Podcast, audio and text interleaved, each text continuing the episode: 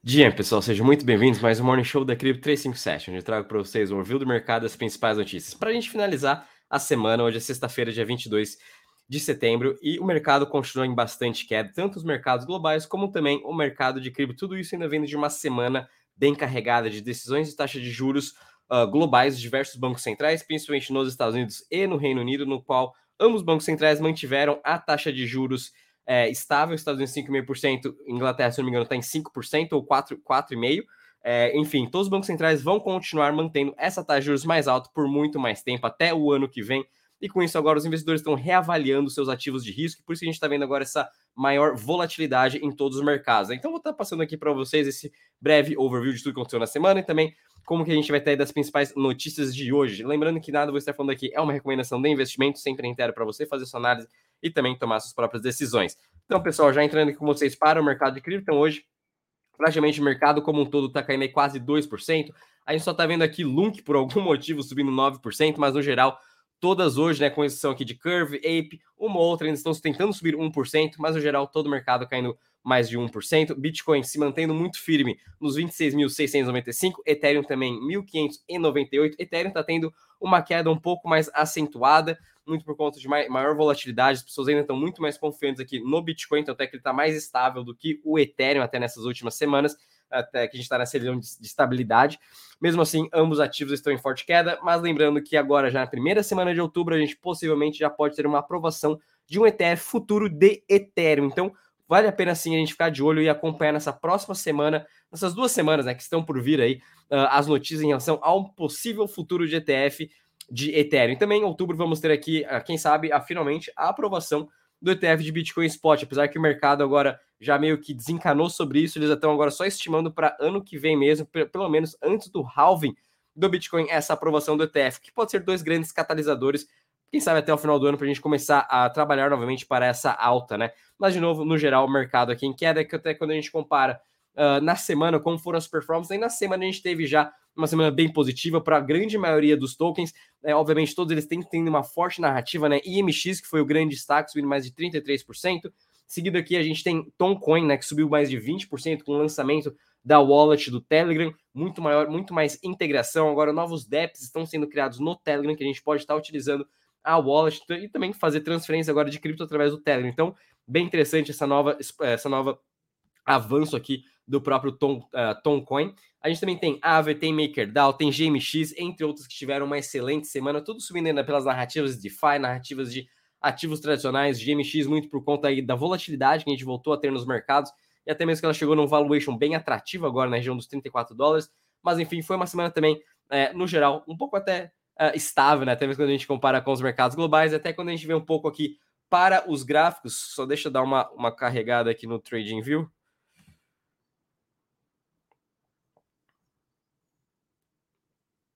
Então aqui a gente tem no gráfico, né, o Bitcoin parado. Opa, só deixa eu pegar aqui o, o meu layout, só um segundo.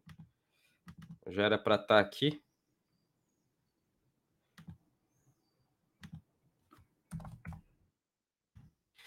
Até quando a gente pega aqui em relação no Bitcoin, então eu até comentei no começo dessa semana em que o Bitcoin realmente testar essa região dos 27 mil, 27.500, ele não conseguiu ultrapassar e agora voltou a ser negociado nos 26.695, né? Voltando essa consolidação em que ele está desde o 23 de agosto até hoje, né? Então, de novo, ele precisa de muito mais força para conseguir romper agora os 27 mil e eventualmente os 31 mil dólares. Então, a gente precisa ver um capital maior, um capital de compra spot para estar tá entrando aqui no Bitcoin. E a mesma coisa seria aqui para a região do, do Ethereum, né? O Ethereum também está muito uh, paralelo aqui com o Bitcoin, porém com uma queda um pouco mais acentuada, ele não conseguiu nem testar novamente essa região aqui dos 1.800 dólares, então ele continua ainda trabalhando nessa, nessa lateralização desde o dia 23 também na, nessa região dos 1.600 ele perdendo essa região, a gente pode sim ficar de olho para ver essa busca dos 1.300 a os 1.200, muito diferente do Bitcoin, que ele ainda tem mais uma gordura e ele tem uma força relativa muito maior do que o Ethereum agora. Então, sim, pessoal, vale a pena sim acompanhar é, e a gente pode estar esperando talvez uma correção aqui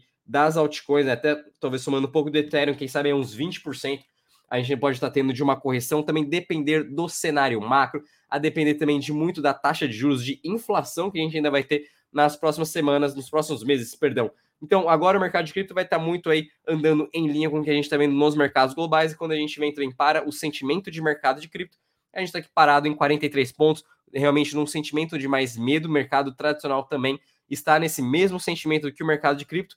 E quando a gente vem aqui, opa, deixa eu colocar aqui na watchlist, quando a gente vem também para os mercados hoje globais, todos eles aqui, com exceção já do futuro do S&P, que está trabalhando com uma leve alta, a gente está vendo a Europa como um todo também. Agora sim, a, o futuro do S&P com uma leve alta de 0,20, mas a Europa como um todo já caindo aqui 0,45%, tudo isso de decisões de ontem da taxa de juros do Banco Inglês, Banco Central Inglês, o que vem impactando todos os mercados, até mesmo aqui na Ásia, Ásia, perdão, fechando aqui em alto, pelo menos China e, e Hang Lembrando que a China também está tendo umas dificuldades econômicas muito grandes, já estão fazendo maiores estímulos. A mesma coisa a gente pode estar vendo acontecer aqui nos mercados uh, tanto nos Estados Unidos como também na Europa. E a gente continuando vendo aqui o Treasury de 10 anos agora 4,47 pontos, mais alto nível nos últimos 20 anos quase, e até mesmo o dólar index agora cotado a 105,59. Então, dólar muito forte, com o Treasury mais forte ainda, vai continuar impactando todos os ativos de risco. Por isso que eu comentei aqui com vocês dessa queda aqui possível ainda que a gente pode ter de 20% dos mercados de cripto, principalmente aqui focado no Ethereum. E quando a gente vê aqui no Bitcoin, a gente também pode ter uma queda aqui que a gente está parado nos 26 mil dólares. A gente pode vir buscar de novo a região aqui dos 24 até mesmo os 20, 22 mil dólares. Então vale a pena sim a gente está acompanhando, mas lembrando que o Bitcoin está com uma força relativa muito maior do que o mercado como um todo. As pessoas cada vez mais também estão investindo muito mais em Bitcoin do que as outras criptos. Então, por isso que ele está tendo essa força maior e ainda não caiu tanto como está caindo o Ethereum, por exemplo, mas até mesmo quando a gente compara a performance aqui dos mercados globais nessa semana, foi uma semana também bem negativa. Nasdaq fechando uma queda aqui de 3,5%, S&P com uma queda de 2,70%, Dow Jones também 1,58%, Europa que segurou muito bem aqui, mais ou menos uma queda de 2,5%, e a Ásia somente com China fechando no positivo 0,47%, mas a Ásia como um todo também, Nikkei aqui, Japão e Hang Seng fechando em queda de 3,40% e meio por cento. Então foi uma semana bem negativa também para os mercados globais, até mesmo quando a gente compara este mês aqui nesse, nas performances dos últimos 30 dias, os mercados também de ativos de risco continuam sendo bem impactados, tudo isso por conta do dólar muito alto, com o Treasury também de o bonds americano aqui 4,47 mais alto ainda, todo esse pessimismo em relação à taxa de juros e com essa taxa de juros mais alta por mais tempo.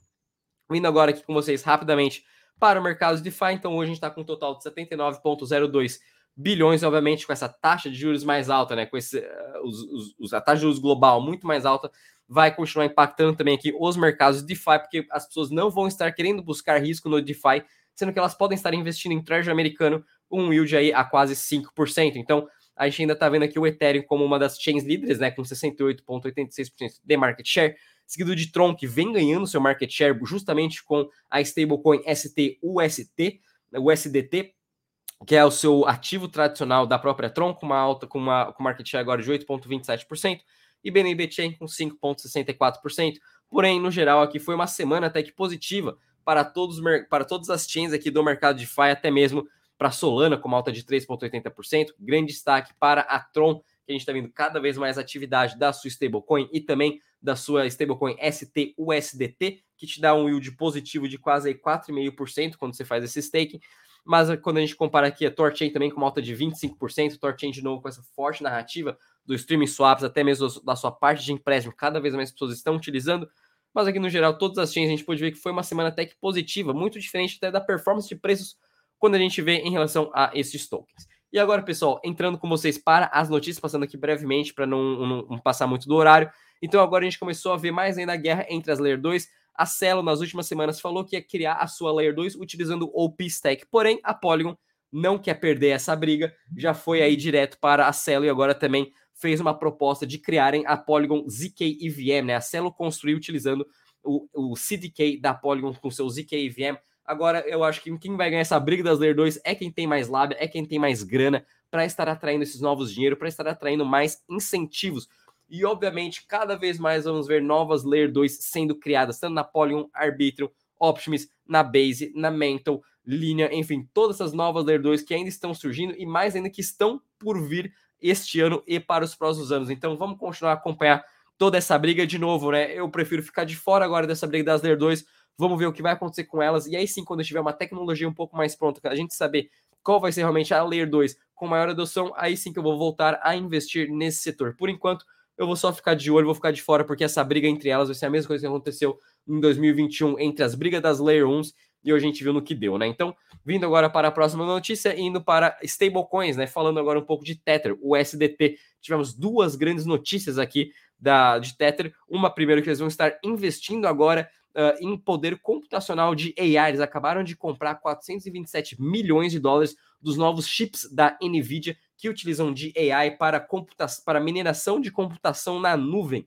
Então, bem interessante essa expansão da Tether, né, de seus serviços agora entrando para a parte de AI. Lembrando que também Tether entrou muito forte para a parte de mineração de Bitcoin na América Latina e obviamente essa esses chips, esse investimento vai estar auxiliando eles nessa geração também de mineração de Bitcoin. Indo agora para a próxima notícia, a gente viu que a Tether resumiu os seus uh, ativos de empréstimo. Então, hoje, se você tem USDT, você pode pegar seu USDT, emprestar para a Tether e eles te darem aí uma taxa de juros baixíssima, por isso você conseguir algum crédito de novo com a Tether e diante ainda de todo esse meio regulatório que a gente está tendo tanto nos Estados Unidos ou até mesmo na União Europeia. Vai ser interessante ver como que a SEC, até mesmo o governo americano, vai reagir com essa notícia sobre a Tether agora dando empréstimo para as pessoas utilizando o SDT como colateral, né? Então, se, se, o governo quiser americano ou até mesmo europeu, quem sabe eles podem aí fazer com que a Tether uh, pare, né, esses tipos de empréstimo. Então vamos ver como vai ser essa briga. Foi bem ousado aí essa notícia, mas parabéns pela Tether, ela está realmente se mostrando ser uma excelente stablecoin, uma das líderes do mercado e principalmente como fazer investimentos neste momento uh, de grande crise que a gente está tendo, né? E Tether está no mercado desde 2015, então ventando uma aula para todo mundo que acha que Tether vai quebrar, tá aí Tether mais forte do que nunca. Vindo agora para a próxima notícia, falando um pouco de NFT e Avalanche.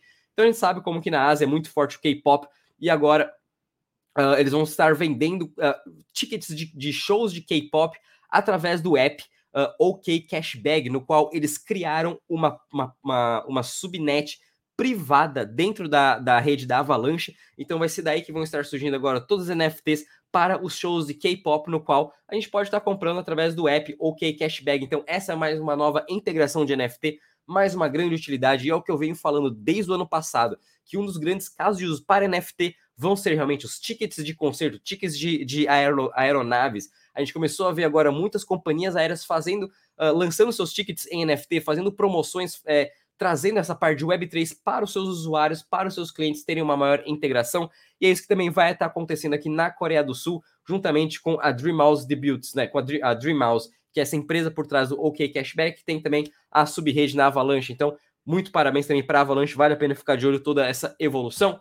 E, infelizmente, para a gente terminar aqui, uma notícia não tão positiva, mas de novo, para a gente manter o nosso cuidado, Infelizmente, mais, uma, mais um protocolo de DeFi, dessa vez foi uma stablecoin, a Linear USD, foi hackeada, né? E os suas pools do PancakeSwap a Sendex foram uh, totalmente extraídas. Então, é, a gente tem que sempre tomar muito, muito cuidado. É eu trago essas notícias para vocês para realmente mostrar que existem hackers, os hackers vão continuar e sempre vão existir hackers. Não importa se é em cripto, em qualquer mercado vão existir hackers. É por isso que a gente sempre tem que estar cada vez mais atento e tomar muito cuidado, pessoal. E só passando aqui pelo calendário econômico, pelo que eu vi, não vamos ter muitas novidades. Saiu aqui agora os dados de vendas do varejo, perdão, da Inglaterra, o que impactou até um pouco aqui a performance uh, no mercado europeu, que veio abaixo da expectativa, mas hoje vai ser um dia um pouco mais tranquilo. Só às oito vamos ter aqui uh, um discurso de um dos membros do Banco Central do Banco, uh, Banco Central Europeu. Fora isso, essa semana aí encerramos como a gente está. Bom, pessoal, vou ficando por aqui. Uma boa semana, bom vocês a todos. Até semana.